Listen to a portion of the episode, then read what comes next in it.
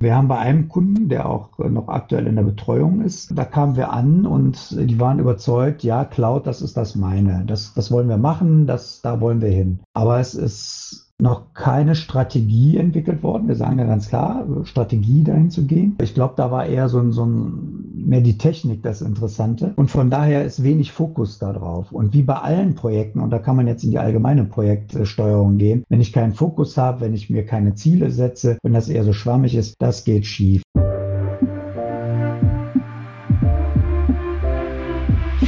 Herzlich willkommen zu unserer Skillbyte Podcast Episode Nummer 28. Cloud als Strategie, nicht als Technologie. Abonniert unseren Podcast, wenn ihr mehr spannende Themen aus dem Technologieumfeld hören möchtet. Wenn ihr eine Hörerfrage habt, und wir freuen uns immer sehr über Hörerfragen, schreibt uns eine E-Mail an podcast.skillbyte.de, lasst uns eine positive Bewertung da und empfehlt ihn weiter, wenn er euch gefällt. Das ist ganz, ganz wichtig für uns. Ich freue mich heute ganz besonders auf meinen Studiogast, der ebenfalls Maurice heißt. Maurice Kemmern von den Cloudmates. Hallo Maurice. Hallo, schönen Abend. Ich freue mich sehr auf dieses Gespräch, weil mit dir habe ich ja wirklich einen Veteran in der Rechenzentrumsplanung, Durchführung im Betrieb, heute hier mit ganz, ganz viel Erfahrung. Ja, das kommt daher in 2000 äh, angefangen mit Rechenzentren und ähnlichem, uns darüber ja 16 Jahre, 17 Jahre bewegt, dann halt später auch nochmal, allerdings dann noch mehr, also 13 Rechenzentren betreut und äh, da war so mein Ausstieg gefunden und neuerdings äh, sage ich Rechenzentrum AD, zumindest im, im physischen Sinne und äh, widme mich den, den Clouds dieser Welt und vor allen Dingen AWS dabei. Das ja auch ein, in einem Rechenzentrum betrieben wird. Ne? Das ist ja ganz klar, dass Cloud auch Rechenzentrum ist, nur eben nicht das eigene. Genau, es ist kein Hands-on mehr und ich muss keine Server mehr bestellen. Ich äh, schreibe ein bisschen Code und habe dann plötzlich eine VM oder sowas. Ist schon, schon eine interessante Entwicklung. Ich sage mal generell auch so von der ganzen Automatisierung, wie auch immer. Ich hätte das gerne früher in meinen eigenen Rechenzentren gehabt, aber äh, naja, wir waren halt immer etwas kleiner als jetzt eine AWS oder eine Microsoft oder eine Google.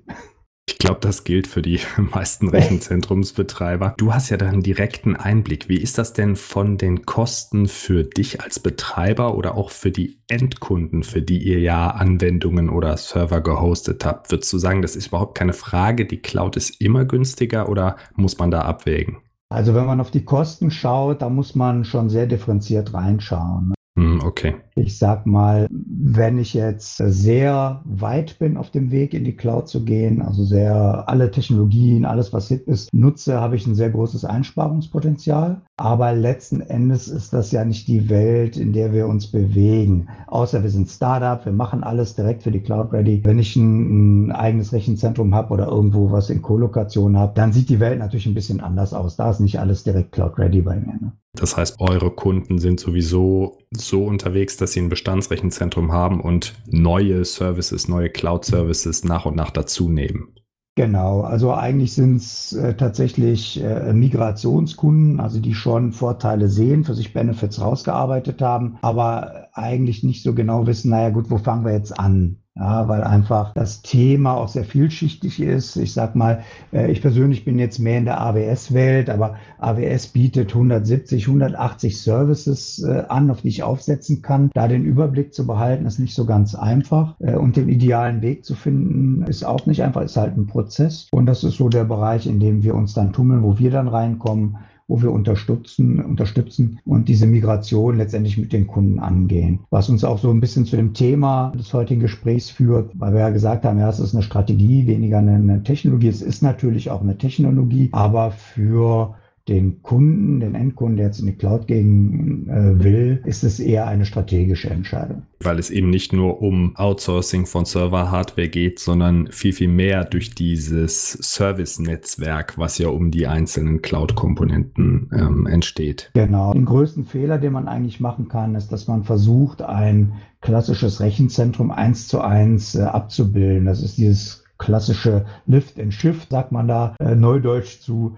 Und ja, das heißt, ich habe da eine VM und ich habe einen Server, bilde das genauso mit den gleichen Specs auch wieder in der Cloud ab. Und da muss man sagen, und da komme ich auch wieder zurück auf die Kosten, das ist in aller Regel teurer, weil ich ja in der Cloud so Vorteile habe wie Pay as you use, Pay as you go. Also ich zahle das, was ich nutze Aber im Rechenzentrum habe ich ja immer so eine 24-Stunden-Nutzung auf die ganzen Specs, die ich reserviert habe. Und wenn ich das eins zu eins in der Cloud mache, dann wird es einfach teurer, weil dafür, also das ist nicht der, der Sinn hinter den, den klassischen Clouds. Ja, das habe ich bei der Anwendungsentwicklung auch schon bemerkt, dass man im Grunde, dass sich dieses Paradigma etwas verschiebt. Früher hat man gesagt, okay, die Datenbank ist eh da, ne? da kann man Abfragen machen ohne Ende. Und jetzt ist es schon so, dass man überlegt, okay, mache ich da eine Suchquery oder chunke ich sozusagen fünf Sekunden an Daten, mache dann einen Batch und schiebe das einmal durch. Ne? Statt 5000 Queries mache ich dann eine. Das bei Anwendungen, die viel Datendurchsatz haben, kann das schon einen Unterschied machen für den dem Betrieb. Genau, also es ist halt ein leichtes Umdenken. Es ist ja nicht so, dass ein, technisch versierter Entwickler oder ein Administrator, dass das jetzt alles komplett neue äh, Geschichten sind. Aber wenn ich mich halt auf, auf Cloud stürze, dann habe ich einfach gewisse Möglichkeiten und Optimierungsmöglichkeiten und die nutzt man ab. Also nicht nur bei Datenbanken, das, das geht ja wirklich in alle Bereiche. Also nochmal, ihr als Cloud-Mates helft Kunden und begleitet Kunden auch hands-on bei dem Weg aus dem eigenen Rechenzentrum in die Cloud plus der Erstellung der Strategie. Was für Cloud-Services machen denn in deinem Rechenzentrumszoo, Anwendungszoo Sinn? Und wie kannst du die optimal einsetzen? Genau, also wir haben so eine, ich nenne es immer Framework, man kann es auch einfach einen Beratungsansatz nennen, wie wir halt vorgehen. Wir schauen uns natürlich erstmal an, was haben wir da für einen Kunden, was hat der an IT. Das brechen wir halt runter, in aller Regel durchaus auch auf Applikationen, um zu schauen, okay, was setzt ihr ein? Wir versuchen den, den Applikationsowner ausfindig zu machen. Also wer hat die Hoheit über die Applikation, wer kann uns am meisten erzählen, um erstmal zu sehen, okay, wie wird sie genutzt, welche Kernprozesse werden unterstützt, überhaupt welche Prozesse im Unternehmen werden durch die Software unterstützt, welche Risiken existieren auch, wenn ich eine Applikation überführe. Als Beispiel, also wenn ich ein, wenn ich sehr vertriebslastig bin, dann habe ich häufig ein CRM-System, das sehr wichtig ist für meinen ganzen Vertrieb. Da sind alle Informationen drin. Und hier hätte man sicherlich ein hohes Risiko bei einer Migration, wenn es denn schief gehen würde. Ja, und das wird halt entsprechend beurteilt, es wird festgehalten und aufgrund des Consultings, was wir im Vorfeld haben, wird dann halt letztendlich ein Plan äh, entwickelt, wie man da vorgehen kann. Das heißt, die Herausforderungen für eure Kunden sind an dieser Stelle ganz klar, kritische Anwendungen dürfen während der Migration nicht ausfallen. Genau, oder es muss halt ein sehr geringer Ausfall sein. Also ein gering, man hat immer einen Ausfall. Also spätestens dann, wenn ich halt umschalte von, von der bestehenden äh, Applikation auf die, die neue halt äh, in der, in der Cloud-Umgebung. Aber sowas äh, kann man natürlich gering halten. Man macht es entweder nachts oder am Wochenende, so dass man auch noch immer ein bisschen Zeit hat. Das Schöne ist aber, dadurch, dass es ja eine Migration ist, können wir ähm, den POC eigentlich, den Proof of Concept, äh, parallel zur bestehenden äh, Umgebung aufbauen. Und somit lässt sich sich das also eigentlich ausgiebig testen. Ja. Und wenn die Kunden dann einmal die Anwendung in die Cloud verlagert haben, dann kann man ja mehrere Umgebungen hochfahren und ab dann sind die Deployments ja relativ einfach nachziehbar oder durchführbar ohne Ausfall. Genau, also wir versuchen natürlich immer zu sehen, ja, können wir sie hier wirklich automatisch wieder restarten, welche Abhängigkeiten sind dahinter. Das ist immer Teil der Planung und der Analyse. Wir haben letztendlich vom Ansatz her es wird immer Six Rs genannt, also die sechs Rs, mhm. äh, wonach so ein bisschen die, die äh, Applikationen und Hosts eingeteilt werden. Ja, das eine ist so ein Rehost, das ist dieses Lift and Shift. Ich mache erstmal eine 1 zu 1 Übertragung. Das machen wir nicht besonders gerne, weil der Quick Win eigentlich nicht sehr hoch ist. Ja, also im Zweifelsfall habe ich vielleicht sogar noch höhere Kosten. Macht dann Sinn, wenn man eine, eine Applikation oder eine Architektur erstmal kennenlernen muss und viele andere Systeme aber durchaus schon umziehen können. Da, um dann alles umzuziehen, dann macht man halt einen Rehost. Aber es ist nicht der optimale Fall. Hm. Dann gibt es das Replatform an der Stelle, das sehr häufig bei Datenbanken stattfindet. Wir hatten eben schon mal das Thema Datenbank. Ich habe zum Beispiel, ich sage jetzt mal meine Microsoft SQL-Datenbank, die ich aufsetze. Ich musste mir da eine, weiß nicht, Enterprise-Lizenz holen, aus welchen Gründen auch immer. Sie ist aber wenig belastet. So, das ist ein Paradebeispiel dafür, dass ich dann zum Beispiel bei AWS auf RDS, das ist ein Datenbank-Service, umstelle wo ich halt nicht mehr eine VM habe oder einen physischen Server, auf der die Datenbank mit der kompletten Lizenz läuft, sondern ich habe einen Datenbank-Service und zahle per Transaktion. Und leider ist es häufig so, dass unsere Kunden nicht wissen, wie viele Transaktionen sie pro Sekunde oder so machen. Das finden wir im Zweifelsfall für sie raus. Also das ist dann in der Datenbank. SQL wird über SQL gemanagt, also steht auch da drin. Hat man einen Datenbank-Admin vor Ort, dann weiß der das und dann kann man schon mal entscheiden, ist das zum Beispiel eine Möglichkeit der Umstellung. Dafür gibt es dann auch Migrationstools. Sowas lässt sich halt sehr, sehr gut machen. Und das ist etwas, was ich so als Cloud verstehe. Also Pay as you go. Ich zahle so viele Transaktionen, wie ich habe. Aber muss man natürlich schauen. Als Softwareentwickler, wenn man dorthin geht, dann achtet man natürlich darauf, dass eine, eine Suche oder das Abrufen von Daten einfach nicht so kostenintensiv ist. Also sprich, ich habe jetzt nicht so viele verschiedene Abfragen dahinter, um zu einem Ergebnis zu kommen. Ja, oder dass man cached, dass man wiederkehrende Abfragen cached für einen gewissen Zeitraum, ne? Das genau. Mit so einem Key Value Store zum Beispiel, dass man die Antworten cached und nicht jedes Mal die Datenbank abfragt. Genau, das bei hohen, bei hoch belasteten Datenbanken vor allen Dingen, also bei größeren Firmen, ist das auf jeden Fall zu empfehlen. Ganz klar. Ja, Datenbank ist, glaube ich, ein eigener Themenkomplex, weil es gibt ja, du hast es angesprochen, du hast in deinem Rechenzentrum hast du den Server mit der installierten Datenbank plus Lizenz äh, vor oder hältst du vor, meinetwegen auch mehrere Datenbanken und in der Cloud hast du jetzt unterschiedliche Möglichkeiten. Entweder du fährst da auf einer VM diese Software hoch, ne? das wäre Lift and Shift, das ist sozusagen die, die einfachste Form, aber da profitiert man am wenigsten von. Oder man nimmt so einen SQL-Service, der ja von den Cloud-Providern schon angeboten wird, also wo man im Grunde so eine global, also weltweit verteilte Datenbank erhält, die dann SQL-API davor hat, die man einfach anspricht ansprechen kann und man bezahlt pro Transaktion sehr, sehr wenig und die Volumina sind auch sehr groß. Also das muss man dann im Individualfall gucken, wie sich das lohnt oder wie die Kosten sind und dann hast du nichts mehr zu tun mit Software Maintenance, also Updates installieren, das Betriebssystem aktuell zu halten, die Datenbanksoftware aktuell zu halten, mehr Speicherplatz irgendwann hinzuzufügen, weil die Datenbank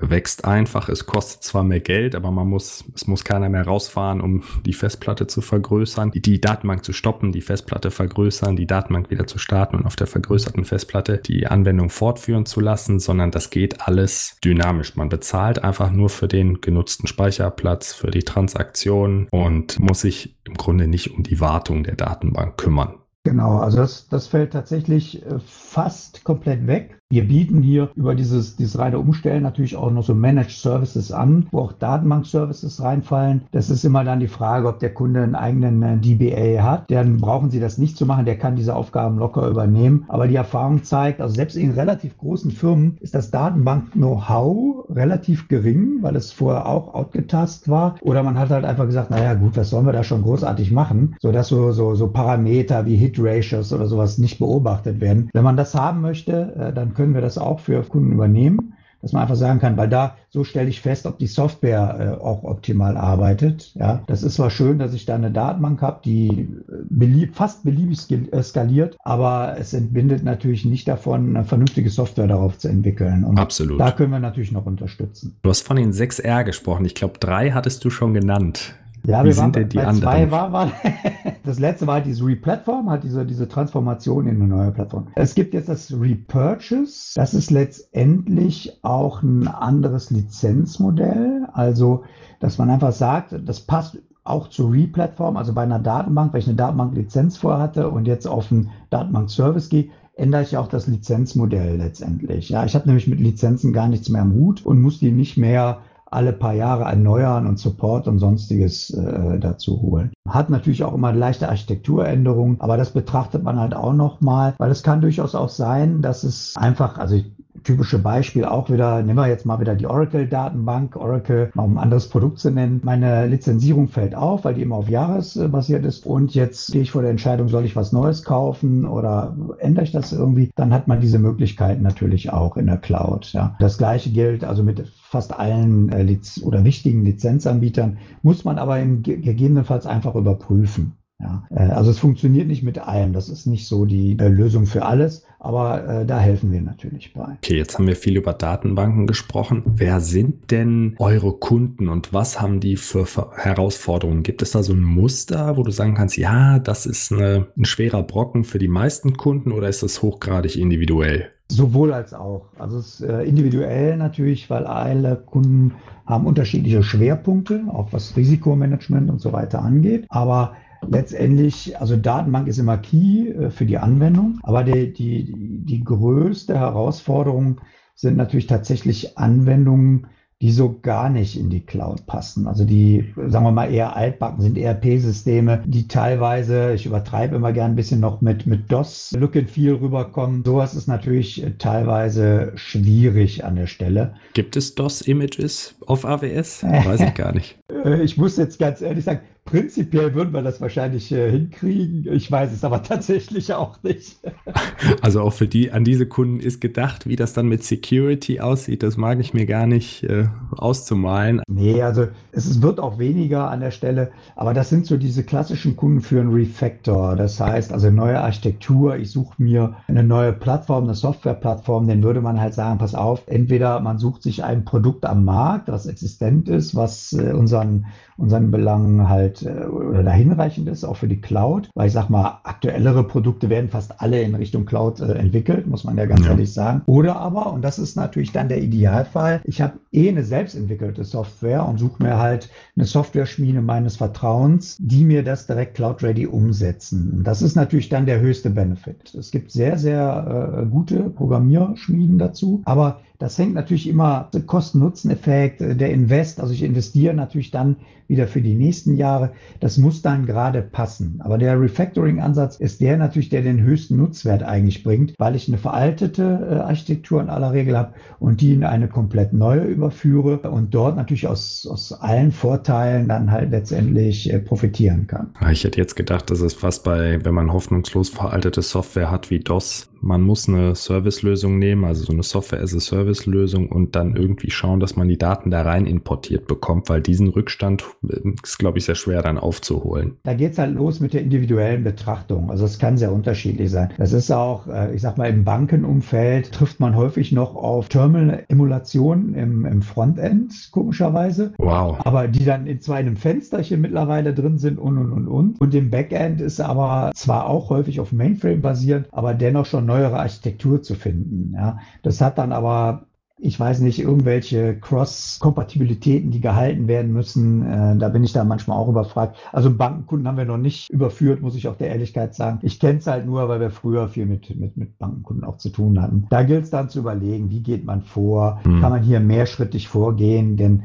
so eine Entwicklung ist ja auch ein, ein, Prozess, die, das geht dann eher ein, zwei Jahre, je nach Größe äh, und Inhalt der, der, der Software. Das muss man sich halt wirklich genau angucken. Aber der Nutzwert ist tatsächlich der aus meiner Sicht höher Wüste und ist natürlich ein optimaler Weg, den zu gehen, weil man ist dann State of the Art einfach. Das heißt, ich höre so raus, eure Kunden sind Mittelständler, aber auch Großunternehmen in allen Lagen der Technik. Also genau. kann sein, dass sie 20 Jahre alte Technik haben, es kann sein, dass sie relativ modern unterwegs sind. Genau, das, das ist äh, wirklich ganz breit gefächert. Macht eigentlich auch den Spaß aus, weil man äh, natürlich, sind zwar alles nur Nullen und Einsen, aber immer neu zusammengesetzt und dadurch wird es natürlich interessant, ja, immer neue Herausforderungen.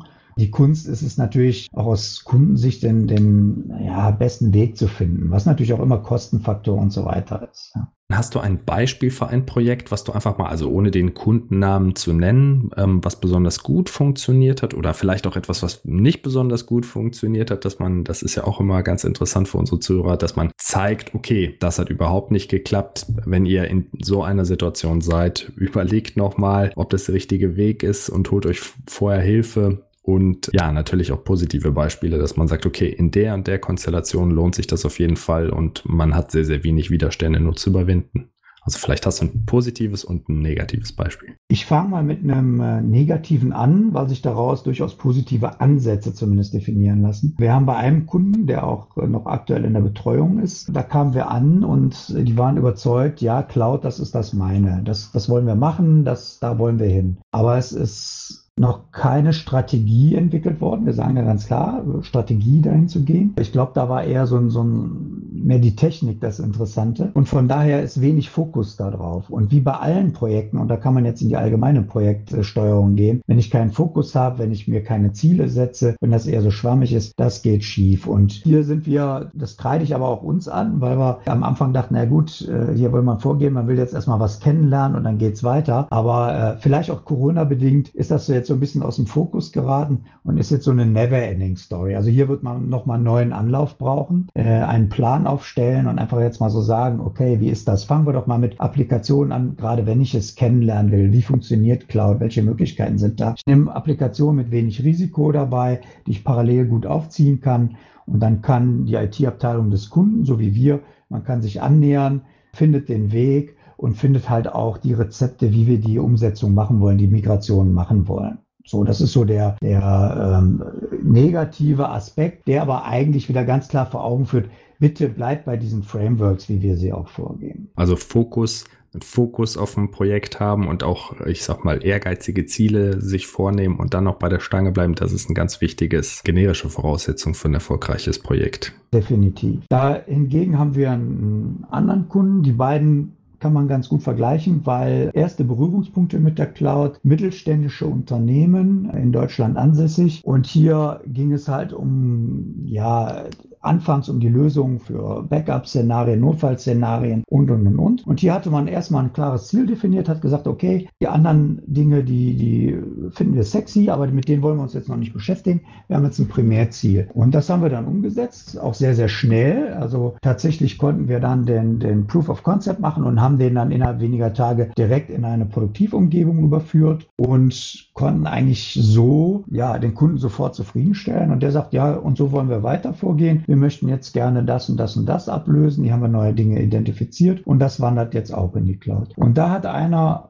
meines Erachtens schon sehr viel Projekterfahrung einfach äh, gehabt, so dass er eigentlich unsere Dinge direkt mit aufgenommen hat und auch so vorgeht. Und für uns ist das Interessante, ja, wir wachsen mit dem Kunden, ja, und wir verstehen ihn immer mehr und können auch die Applikationen, die dahinter sind, besser verstehen und somit auch vielleicht Risiken aus unserer Sicht einschätzen. Ja, also vielleicht, es gibt auch immer Applikationen, wo ich den Kunden empfehle, ja, würde ich nicht machen. Mhm. Ja, also wenn ich zum Beispiel nicht bereit bin, eine alte äh, Software abzulösen. Und wenn ich schlechte Bandbreiten habe, es sind so zig Faktoren, die hier reinspielen und noch, weiß nicht, eine funktionierende IT-Abteilung, alles ist gut, dann würde ich auch sagen, passt auf, das ist eine, dieses, dieser partielle Baustein, den würde ich jetzt nicht überführen, zumindest jetzt noch nicht. Never change a running system, ja? Ja, erst wenn die Zeit gekommen ist, wenn man sagt, ja, ich will die Software jetzt ablösen, dann würde man natürlich wieder die, auf die neuen Technologien gehen. Ja? Aber solange das äh, Software-System up and running ist und es keine weiteren Quick- oder Wins gibt, also ne, Kosteneinsparung, Effizienzsteigerungen,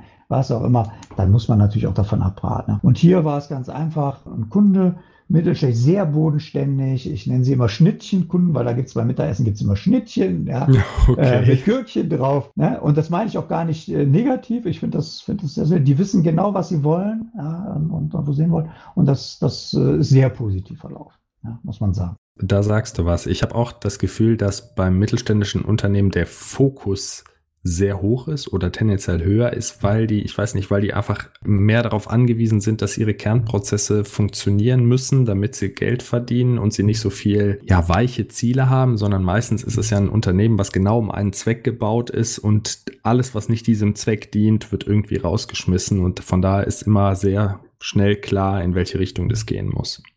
Genau, also kann ich so unterschreiben. Wobei man immer noch eine Sache beobachten muss, das ist die IT-Abteilung. Mhm. Das ist immer schön, wenn der Chef oder so sagt, ja, das hört sich gut an, das wollen wir machen. Aber es, es ist ja eine ganze, ist eine Strategie und Strategie muss getragen werden von den Leuten, die sie hinterher auch mit umsetzen. Das ist dann in aller Regel die IT-Abteilung und die müssen natürlich auch mitziehen. Und wenn man hier neugierig ist, wenn man auch Spaß hat an Technik, ah, dann begeistert auch Cloud einfach die Automatisierungsmöglichkeiten. Ich habe die das Reporting, Monitor, also ich habe so viele Daten, die ich auswerten kann, wenn ich mir denn vernünftige KPIs schaffe. Also ich habe wirklich jede Menge Benefits, aber das macht auch wirklich Spaß. Ja, das ist auch so eine, merke ich manchmal, es gibt so manche Hürden beim Mindset, ne, gerade was so Releases angeht, dass man einfach sagt, ja, dann fährst du die Umgebung zweimal hoch und schaltest um. Mhm. Ja, da brauchst du keine Angst mehr vom Release zu haben. Und wenn das nicht klappt, nimmst du das alte Image, das hast du voll gesnapshottet und fährst das halt wieder hoch. Ja, und ähm, ja, mit Kubernetes ist das ja noch dynamischer, aber ja, definitiv. Dass man wirklich, und da, äh, das freut mich immer ganz besonders, dass man dann diese Aha-Effekte sieht. Wenn die Leute das das erste Mal machen und sehen, oh, früher hatten wir ein Release alle drei Monate, weil dann mussten alle nachts in die Firma oder die IT-Leute mussten nachts in die Firma und alle haben gebetet und sich bei ihren Familien abgemeldet für zwei Tage und dann äh, wurde mit Biegen und Brechen das neue Release ausgespielt und jetzt kannst du es einfach so machen und hast ein viel geringeres Risiko, weil du zurückrollen kannst. Wenn du merkst, das neue Feature braucht mehr CPU-Power, kannst du die einfach hinzubuchen und man ist halt einfach flexibler, ja. Wo du es auch ansprichst, sobald ich mich mit Thematiken wie Microservices und so weiter beschäftige, was natürlich meistens bei diesem Refactor-Ansatz kommt, also ich mache etwas neu und ich gehe direkt in diese, in, in diese Welt, tauche da wirklich ein, dann finde ich, ah, ich kann hier ganz modular updaten. Ich muss nicht mehr dieses ein Jahres Mammut-Update Update äh, machen, wie du beschrieben hast. Ne? Alle gehen mit Essen und Trinken äh, für zwei Tage ins Exil und in die Firmenquarantäne, ja. Genau. Ne? Ich fahre einfach meine einzelnen Microservices, tausche die aus, die kommunizieren nur noch über Schnittstellen. Ich habe einen, einen hohen Grad von Testbarkeit an der Stelle und alles wird doch deutlich entspannter. Ja, oder planbarer und ähm, planbarer, ja. Was natürlich auch zur Entspannung beiträgt. Was ich bei dir super finde, ist, du gehst von konkreten Nutzungsszenarien aus oder von der Applikation aus und schaust, was kann die Cloud mir bieten im Bezug auf diese Applikation. Also du, du schaust dir die Applikation an und du gehst nicht von diesem Cloud-Hype aus. Also ganz oft in der Werbeliteratur oder im Internet dann, ja, ne, wie du eben gesagt hast, Cloud hat 170 Services und serverless und man braucht sich um nichts mehr kümmern. Ja, ja, das ist schon wahr, aber man erkauft sich dadurch, das sind sozusagen die, die positiven Sachen, aber man erkauft sich dadurch andere Paradigmen, nach denen man entwickeln muss, die man erstmal lernen muss. Ne? Das Thema State ist bei Cloud-Native-Anwendungen ja ganz anders oder muss man das behandeln als mit On-Premise-Anwendungen und auch Parallelisierung von Entwicklung, was ja schon immer eine Herausforderung war. Also, dass mehrere Threads parallel sich nicht in die Quere kommen und die Anwendung quasi horizontal skaliert. Da muss die Anwendung darauf vorbereitet sein. Und das ist auch nicht trivial, so eine Architektur aufzusetzen. Und das ist sozusagen der Preis, der Lernpreis, den man bei einer Cloud-Native-Anwendung hat. Definitiv. Das ist nicht immer notwendig. Deswegen auch meine ganz klare Aussage, es ist eine Strategie. Ja, also mhm. die Services und, und die konkreten Dinge, das sind die Technologien, die man da einsetzen kann, die man nutzen kann. Aber es ist eine Strategie und wir sagen halt, ja, die Strategie kann durchaus auch beinhalten, ich gehe nicht zu 100 Prozent in die Cloud, sondern nur zu 70 Prozent, was auch immer. Aber man, man legt sich da fest, zumindest für einen, für einen gewissen Zeitstrahl. Und ich sag mal, darüber hinaus wird sowieso wieder was Neues entwickelt. Oder die ganzen Cloud-Anbieter sind so effektiv dabei, neue Services zu schaffen. In drei Jahren gibt's äh, vielleicht wieder doppelt so viel und vielleicht trifft dann etwas, was ich machen will, dann äh, besser. Also dann ist da ein Service, mhm. den ich jetzt äh, zurzeit noch nicht habe oder nur unzureichend habe. Ja? Und deswegen äh, ist das auch durchaus ein langwieriger Prozess, äh, der immer, immer wieder hinterfragt werden muss. Ich bin nicht sicher, ob du schon alle sechs R besprochen hast. Ich glaube vier. Wir haben noch zwei übrig, wobei den einen haben wir schon so angeschnitten. Das ist Retain. Das sind Applikationen, die tatsächlich nicht migriert werden können, aus diversesten Gründen. Ja. Sei es, dass man eine, Applikation noch so lange betreiben will, bis sie End of Life ist und erst dann sich Gedanken macht, das sind das Risiko der Migration ist zu hoch. Oder es gibt halt auch ganz einfach politische Compliance, wie auch immer Gründe, wo man sagt, nein, die sollen weiter hier on-prem in unserem Rechenzentrum oder bei unserem Rechenzentrumsdienstleister sein. Das ist dieses Retain. Und ich sage mal, je größer eine äh, Umgebung ist, eine IT-Landschaft, desto mehr hat man auch durchaus äh, Applikationen, die darunter fallen. Mhm. Was ein sehr nützliches R ist und was sehr, sehr häufig vergessen wird, das ist Retire. Das heißt, nicht oder kaum genutzte Applikationen, die einfach weggeschafft werden. Was ist das? Gibt es sowas überhaupt? Natürlich, weil fast jeder hat in seinem Rechenzentrum plötzlich VMware oder einen anderen Hypervisor laufen, schafft sich VMs ohne Ende und ja, dann wird halt noch ein Server hinzugestellt, wenn er nicht reicht und hier ein bisschen Storage, weil in Anführungszeichen kostet ja nichts. Es wird ja immer nur der Preis für eine Hardware oder für eine Festplatten gesehen. Es wird ja weniger, äh, ich sag mal, das ganze äh, Operations dahinter gesehen. Mhm. Und wenn ich dann aber VMs habe, dieser ganze Park ist gewachsen und ich nutze dann aber nichts davon. Und ich rede hier durchaus von 30 Prozent und manchmal mehr an IT-Ressourcen, die nicht regelmäßig genutzt werden, dann kommt Retire äh, zum Einsatz. Und hier haben wir häufig auch einen Quick-Win weil wir einfach sagen, pass mal auf, die könnt ihr einfach ausstellen. Wir finden keinen, der dafür verantwortlich ist, weil die läuft seit Jahren, aber der, der es eingerichtet, ist nicht mehr da. Keiner kümmert sich drum. Es werden nur noch Updates eingepflegt, aber seit 18 Monaten hat sich niemand eingeloggt, ja. Aber man hat tatsächlich diesen Fall und da sagen wir ganz einfach abschalten. Das Risiko ist gering und wenn, dann schreit einer. Ja? So, aber dadurch, dass das Risiko gering ist, ist das halt nicht so. Und das ist durchaus ein, ein Einsparungspotenzial und ist auch einer der ersten erst, die wir tatsächlich versuchen zu äh, rauszufinden, weil alles, was ich retire, muss ich nicht erst migrieren, weil das gehört natürlich dann auch dazu, jetzt nicht einen unnötigen Overhead zu schaffen.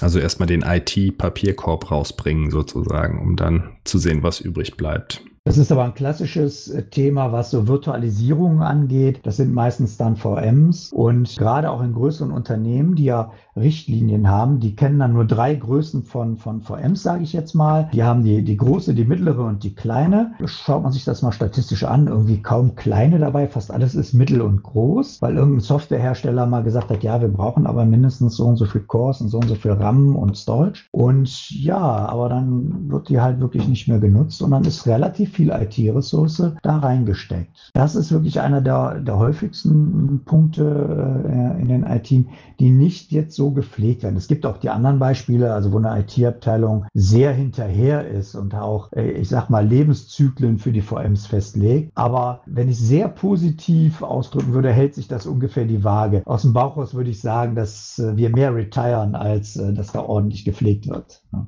Retain, das ist, glaube ich, nicht zu unterschätzen. Auch da fällt mir noch was ein, denn ich habe bei einem aktuellen Kunden das Problem, dass er Daten in die Cloud migrieren möchte, aber er selber mit seinen Endkunden einen Vertrag hat, wo drin steht, dass kein Nicht-EU-Mitarbeiter diese Daten je anguckt. Mhm. So, jetzt lädt er die Daten in die Cloud und jetzt theoretisch der Cloud-Provider oder er plant dies zu tun. Jetzt der Cloud-Provider könnte ja jetzt darauf zugreifen. Also kann er nicht in jedem Fall, je nachdem, ob ich das verschlüssel oder wie ich das verschlüssel. Aber das ist natürlich auch ein Thema, dass man sagt, ja, Moment, ich kann nicht einfach alles in die Cloud laden, weil der Cloud-Provider mir unter anderem nicht garantieren kann, dass nur EU-Bürger auf diese Daten Zugriff haben. Genau, also das ist ein, ein typisches Compliance-Thema, was auch äh, je nach Unternehmen relativ äh, hoch aufgehängt ist, auch zu Recht. Also da bin ich auch mhm. ein absoluter Befürworter, das äh, zu durchleuchten. Man muss halt sehen, also erstmal generell kann man erstmal sagen, also häufig ist gefordert, es muss auf europäischen oder auf deutschen Servern liegen. Mhm. Das kann ich einschränken. Also ich kann sagen, meine, ich benutze nur Server in Frankfurt oder nur Server in Europa. Also das kann ich natürlich schon machen. Ich kann die Festplatten verschlüsseln, ich kann alles Mögliche verschlüsseln, ich kann mir Key Management Server buchen, aber, und das muss man klar sagen, je nach Schutzbedarfsfeststellung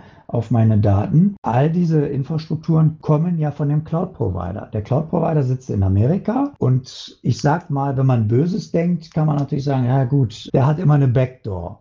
Ja. ja, ja, oder er hat die Festplatte verschlüsselt, aber der Schlüssel liegt ja auch irgendwo bei dem Cloud Provider. Ne? Genau, aber ähm, letztendlich das Einfachste für ihn wäre, ich habe halt einfach sowieso den Supermaster Key und das ist meine, meine Vector an der Stelle. Und da muss man sehr differenziert reingehen. Also da komme ich so ein bisschen aus, aus, aus der alten Welt, wo ich mich halt auch sehr viel mit IT-Grundschutz und, und IT-Sicherheit, Compliance beschäftigt habe. Man macht hier tatsächlich eine Schutzbedarfsfeststellung, wonach man guckt, was habe ich für Daten, wo liegen diese Daten. Also zum Beispiel, ich bleibe mal beim Beispiel AWS, habe ich zum Beispiel Account-Daten, die liegen durchaus auch in den USA. Das lässt sich nicht, nicht verhindern. Also das, das ist halt so eingestellt. Wenn ich eine Datenbank in Deutschland suche, also einen Datenbank-Service oder mir eine VM buche mit einer Datenbank, die Daten liegen natürlich auf europäischen Servern. Aber spätestens, also ein Mitarbeiter hat nicht erstmal, hat kein Interesse daran, auf die Daten zuzugehen.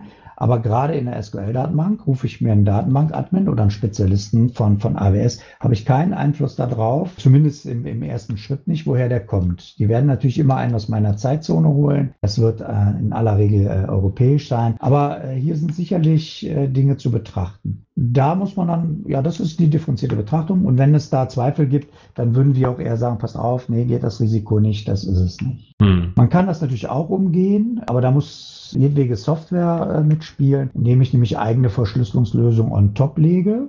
Ja, also, hm. dass ich aber, ich sage jetzt mal, das trivialste Beispiel wäre jetzt ein Dateiservice oder Server. Ich lege halt nur GNU-PG verschlüsselte Dateien ab. Die Schlüssel liegen hier bei mir in Deutschland. Dann ist es mit vertretbarem Aufwand, selbst auch für Geheimdienste nach bestem Wissen und Gewissen nicht möglich, darauf zuzugreifen. Und äh, da hätte man eine Sicherheit. Aber man muss ja auch ehrlich sagen, welche Applikation schafft das durchgehend? Von daher ist hier ein, ein kritischer Umgang damit, ist auf jeden Fall äh, auch von unserer Seite erwünscht, wird gefördert und äh, sollte auf jeden Fall immer beibehalten werden. Wie ist es denn, wenn die Anwendungen in die Cloud migriert sind und jetzt betrieben werden? Man hat ja sehr viele Möglichkeiten, eine Anwendung zu monitoren, entweder durch Health Checks oder durch eingebaute Lösungen, einfach um diese ganze Landschaft zu monitoren. Unterstützt ihr dabei auch? Ja, das ist äh, ein sehr wichtiger Aspekt, der häufig auch missverstanden wird. Zwar bieten die Cloud-Provider jede Menge Services und so weiter an und dann entsteht häufig der Eindruck, naja, das eigentliche Operations, der eigentliche Betrieb, der läuft über den Cloud-Provider oder wie auch immer. Das ist tatsächlich nicht vollständig richtig. Also ich sage jetzt mal, kleiner mittelständischer Betrieb, 500 äh, Arbeitsplätze, ruft bei AWS an und sagt, ich habe ein Problem. Dann sagt er, ja gut, dann schmeiß mal hier ordentlich äh, Geld ein und dann schauen wir uns das ganze Thema mal an. Bis das gelöst ist, die haben hochrangige Spezialisten, die sind super top, aber der kennt den Kunden nicht, der kennt nichts von der Umgebung. Ja? Das heißt, die Wahrscheinlichkeit, dass er zielgerichtet schnell helfen kann, ist relativ gering. Da kommen wir natürlich ins Spiel. Also wir richten zusammen mit dem Kunden anhand seiner vorgegebenen KPIs oder KPIs, die wir vorschlagen, richten wir halt ein Monitoring ein, eine ganze Kontrolle und wir reagieren dann darauf. Also das Lapidars ist natürlich eine Maschine fällt aus, wir gucken oder ein, ein Service fällt aus, wir gucken, dass der wieder an den Start kommt, aber halt auch so Dinge, auf der Datenbank sind schlechte Werte, Seite, wir gucken mal, woran es liegen könnte. Ähm, hm. Wir haben im Netz komisches Verhalten, irgendwas ist hier langsam, dann fällt das halt auf, darum kümmern wir uns. Wir reporten natürlich auch, also wir sind, also unsere Welt des Operations, des Betriebs hat sich schon etwas verändert. Wir müssen noch mehr reporten eigentlich, aber wir haben auch mehr Daten, die wir reporten können, also deutlich mehr, als wir teilweise früher hatten und äh, können dem Kunden halt auf der Basis kennenlernen und können auf der Basis Vorschläge machen äh, und optimieren. Aber der Betrieb, die Überführung in den Betrieb ist heute sehr, sehr wichtig. Und für uns, aber das, das, das kennen wir als Firma gar nicht anders, das haben wir früher mit eigenen Rechenzentren genauso gemacht. Wir arbeiten mit der IT-Abteilung des Kunden zusammen, Shared Responsibility. Wir gucken halt, wer ist für was zuständig und danach wird das aufgetrennt und das funktioniert eigentlich sehr, sehr gut. Und insbesondere, wenn sich das mal eingespielt hat, das ist halt auch ein Prozess, der braucht mhm. von wenigen Tagen bis einem Jahr, also es hängt natürlich von der Größe ab, den, den ganzen IT-Umgebung, da stimmt sich das ein und ich glaube, am Ende des Tages hat man dann schon einen sehr, sehr guten, runden Service an der Stelle. Genau, also in der Cloud ist es ja generell so, dass Hardware-Failure sollten nicht mehr auftreten, aber natürlich kann es immer noch in der Anwendung selber Probleme geben, auf die dann reagiert werden muss. Also Beispiel, irgendwas ist nicht richtig gesichert und statt eines ein Megabyte Profilbildes lädt irgendjemand 50 Megabyte hoch oder so, was dann zu einem Problem wird an einer anderen Stelle. Ja, es gibt auch so klassische Szenarien. Ich habe ein Autoscaling eingerichtet, also was weiß ich, meine Webseite äh, braucht sonst nur zwei Webservices, um redundant zu sein. Und äh, jetzt habe ich auf dem Heise-Ticker gerade eine, eine Hottest News ge, ge, gepostet mhm. und schon werde ich äh, geheiset, ja. Geslashdotted, gedidost. Genau, und dann geht plötzlich mein, mein Autoscaling hoch. Aber ich war damals vorsichtig und habe gesagt, ja, mehr als zehn Webserver werde ich nie brauchen, um die Anfragen zu, zu erfüllen. Und dann plötzlich wird es auch langsam, ja. Und dann kann man halt sagen, okay, pass auf, wir erhöhen jetzt mal gerade die Anzahl, solange das andauert. Und dann können wir im Nachgang nochmal besprechen, war diese Watermark richtig? Oder andersrum, wie machen wir einen Prozess daraus, dass wir benachrichtigt werden, wenn ihr solche Mitteilungen habt, die potenziell interessant sein können, dass wir im Zweifelsfall auch durchaus mal manuell eingreifen. Also durchaus auch noch der Fall, ja. Also man macht macht ja eine, eine Begrenzung des Ganzen, um halt auch äh, nicht über gewisse Kostengrenzen zu kommen, was immer Sinn macht. Und dann sagt man, okay, ich habe jetzt aber eine große Veranstaltung, große Pressemitteilung, wie auch immer. Jetzt muss ich sicher gehen, dass da nichts schief geht. Da macht man es manuell für eine Zeitspanne und dann stellt man es wieder zurück. Also dieses semi-automatische würde ich fast als Ideallösung sehen, weil wenn du einfach sagst, okay, ich setze die Autoscaling-Gruppe hoch. Ne? Anstatt 10 Maschinen stelle ich es einfach auf 100 und wenn mal der heiße Artikel kommt, dann bin ich safe. Dann kann es immer noch sein, dass man so eine Art DDoS-Attacke bekommt, also wo einfach unfassbar viele Anfragen auf einen Webdienst abgegeben werden und dann würde man ja das Geld bezahlen für diese 100 Server und äh, wenn man das einfach blind einstellen würde. Genau.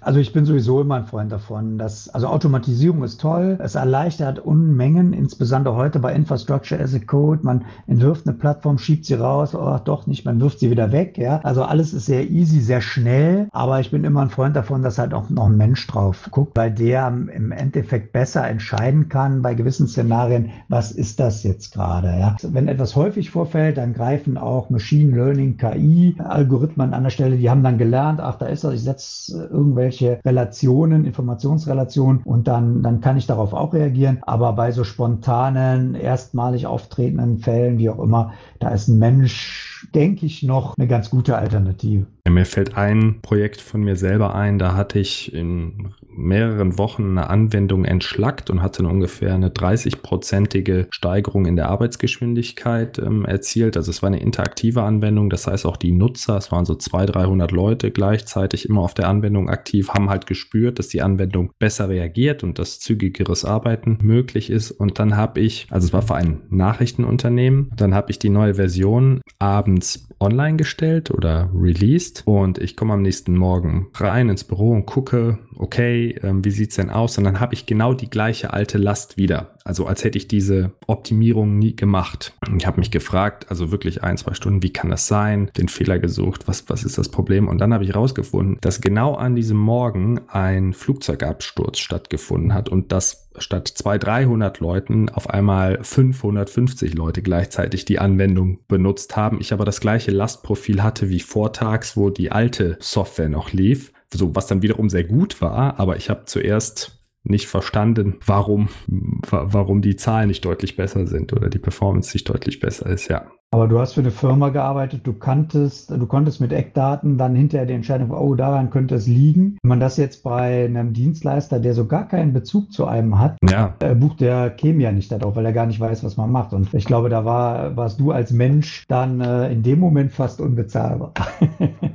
Und ich möchte einfach sagen, manchmal ist menschliche Intelligenz halt wichtig, um zu verstehen, warum ist der Effekt so, wie er ist. Ne? Und das hätte jetzt ja ein automatisiertes System nicht unter Umständen so erkennen können. Ja, definitiv. Ja. Was glaubst du denn in Zukunft, wohin geht die Reise noch? Was sagt deine Glaskugel, kann ich ja wohl so sagen.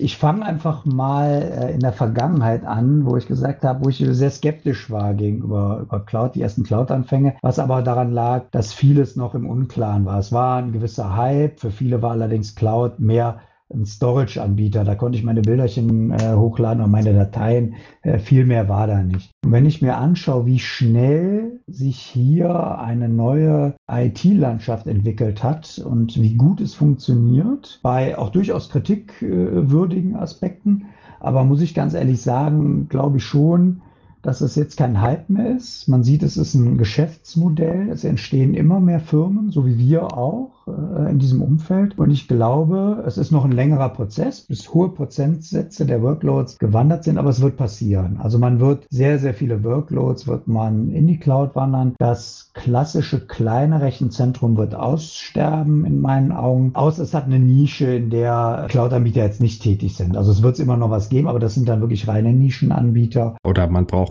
hat Spezialanforderungen, besonders viele GPUs, die in der Cloud halt teuer sind, weil sie nicht massenweise eingekauft werden. Und wenn ich sie 24 Stunden am Tag brauche, lohnt sich das einfach wieder, die Sachen selber zu kaufen. Genau, das, das sind natürlich dann so Punkte. Aber das, das meine ich auch so mit einer Nische. Aber was die breiten Workloads angeht im Markt, ist, äh, also ich denke, da geht der Trend absolut hin. Das wird äh, immer mehr kommen. Die Software, viel geht über die Applikation, wie wir ja auch schon heute viel besprochen haben. Und die Applikation, also es ist heute schon schwierig, Individualentwickler zu finden, die noch so oldschool entwickeln. Also gibt es sicherlich, aber mit, ich habe mit großen Softwareherstellern gesprochen, also alle mindestens 100 100, 200, 300 Mitarbeiter, Softwareentwickler und da wird kein Oldschool mehr entwickelt. Die machen alles nur noch Cloud.